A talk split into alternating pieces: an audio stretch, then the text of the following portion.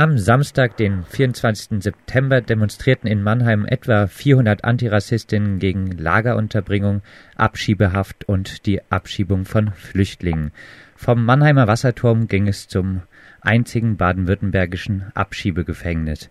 Stets dabei ein riesiges Polizeiaufgebot. Unter anderem mit diesen setzt sich ein offener Brief, unterzeichnet zum Beispiel von Aktion Bleiberecht und dem baden-württembergischen Bündnis gegen Abschiebung auseinander. Um nochmal auf die Demonstration zurückzublicken, ist jetzt am Telefon Haru vom Bündnis gegen Abschiebung Mannheim. Haru, im offenen Brief kritisiert ihr den Polizeieinsatz bei der Demonstration am Samstag. Was sind eure Kritikpunkte? Wir kritisieren die übertriebene Polizeipräsenz. Wir schätzen, dass etwa 300 Polizisten und Polizistinnen anwesend waren vor dem Zug, also ein größeres Aufgebot hinter dem Zug.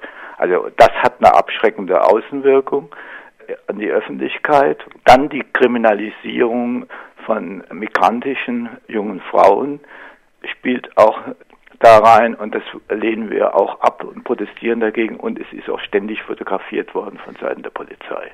Wie sah die von dir angesprochene Repression gegen migrantische junge Frauen bei der Demonstration aus? Also es war so, dass drei vorübergehend festgenommen wurden dank des Engagements dieses einzelnen Stadtrats von der Linken, der extra gerufen worden ist, der hat dann mit der Polizei verhandelt, wurden die dann wieder freigelassen. Die waren da ziemlich eingeschüchtert, müssen wohl auch mit dem Verfahren rechnen.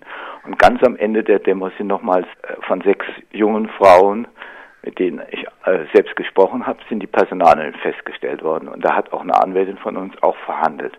Für mich sah es eine Weile so aus, dass die Polizei noch massiver gegen die ganze Demo vorgehen wollte. Und es wurde immer argumentiert, auch von Seiten des Einsatzleiters gegenüber mir, ich habe ja äh, selbst die Demo angemeldet, äh, dass es sich um eine verbotene Fahne handelt, die in der Demo mitgetragen wurde. Ich habe mich erkundigt, es gab keine verbotene Fahne. Im Übrigen ist das auch willkürlich wie in einer Fahne, wo meinetwegen vielleicht der Widerstand von kurdischen Menschen, der ja legitim ist gegen die äh, Unterdrückung des türkischen Staates, also dass äh, zu sehen ist, dass sowas dann verboten wird. Das haben wir in letzter Zeit immer stärker, aber es wäre keine verbotene Fahne, jedenfalls nach der Einschätzung der Anwesenden und nach ihrem Wissen da gewesen. Ich habe selbst nachgefragt, auch während der Demo, aber die Polizei hat einfach immer weiter an der Spirale, also der Provokation, kann man sagen, gedreht. Und das, obwohl es zum Beispiel zum Filmen ja relativ eindeutige Urteile gibt und äh, die Demonstration muss wohl als ziemlich friedlich bezeichnet werden, auch von Seiten der Polizei. Ja. Im offenen Brief ähm, fragt ihr nach den Kosten des Polizeieinsatzes und wie viele äh, Polizistinnen denn im Einsatz gewesen seien. Der Brief richtet sich an den Mannheimer Oberbürgermeister, die Mannheimer Polizei und die Fraktionen im Stadt- und auch im Landtag.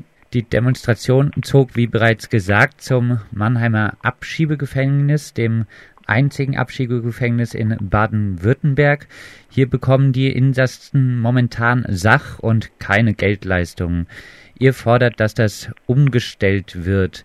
Wie ist die Rolle der Stadt Mannheim bezüglich dieser Behandlung der Menschen im Mannheimer Abschiebeknast? Stadt kann sich da, glaube ich, nicht unmittelbar einmischen, aber sie kann schon, weil das ja Landessache ist, äh, dieser Abschiebeknast, aber sie kann darauf einwirken über Sozialarbeiter und so weiter äh, in dem Beitrag, der direkt vor den Mauern des Abschiebeknasts gehalten wurde, wurde zum Beispiel gesagt, dass auch die Diakonie, die bis jetzt einen Sozialarbeiter da finanziert hatte und der doch ein bisschen gewirkt hat für die äh, Inhaftierten, dass der jetzt aus Kostengründen nicht mehr eingestellt werden könne.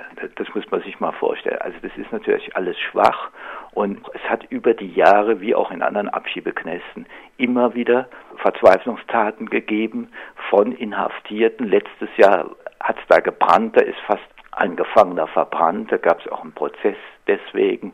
Es hat Suizidversuche gegeben, es ist mal ein Gefangener gestorben und, und, und. Gehen wir von der Stadt Mannheim zur baden-württembergischen Landesregierung. Du hast schon gesagt, auch der Abschiebeknast ist in Verantwortung der Landesregierung. Wie zufrieden bist du, Haro, mit der Flüchtlingspolitik der neuen Landesregierung? Also bis jetzt merken wir von den angekündigten Änderungen, die wir natürlich begrüßen würden, reichlich wenig. Also es wird gesagt, äh, dass, dass das Sachleistungsprinzip abgeschafft werden soll, dass die Landesregierung hat gesagt, äh, dass sie die Abschiebung von Roma-Flüchtlingen in den Kosovo oder in andere Teilrepubliken Serbien beispielsweise aussetzen würde, ist auch nicht gewesen. Es werden Flüchtlinge abgeschoben, von Baden-Erpelk kürzlich noch gewesen. Und wie es mit der Residenzpflicht ist, weiß ich auch nicht genau. Das soll auch aufgehoben werden. Es gibt aber auch laut Auskunft von Asylanwälten dann noch, es muss ja irgendwie umgesetzt werden, dann noch keine Richtlinien. Ich glaube, in Rheinland-Pfalz, also im Nachbarland, wird das mittlerweile nicht mehr so praktiziert. Also wir stellen nicht fest, dass da was Entscheidendes äh, passiert ist. Äh, Lagerunterbringung zum Beispiel auch gerade in Mannheim sind die Flüchtlinge völlig abgeschottet und wir wollen natürlich, dass die Lager wie die Insassen auch, also die, die Insassen kann man ja schon sagen, fast Inhaftierten, weil es ist hermetisch abgeriegelt, kommt man nicht ohne weiteres rein als Besucher, dass das beendet wird und die Leute in normale Wohnungen einziehen können. Wohnen statt Unterbringung in Lagern, ja. Ja, und auch die von dir angesprochene Residenzpflicht, selbst wenn das im Landtag noch nicht Thema ist, könnte Mensch ja einfach mal die zuständigen Ausländerinnen Behörden anweisen, nicht mehr zu kontrollieren, dann würde die Residenzpflicht ja de facto auch nicht mehr eine so hohe Bedeutung haben.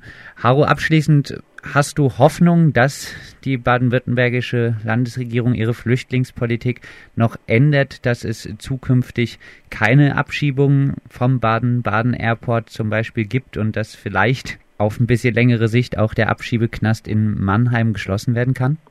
Also ich denke, dass, dass das ohne Druck von unten, also der Betroffenen selbst und auch der Unterstützerin nicht passiert, ganz ehrlich.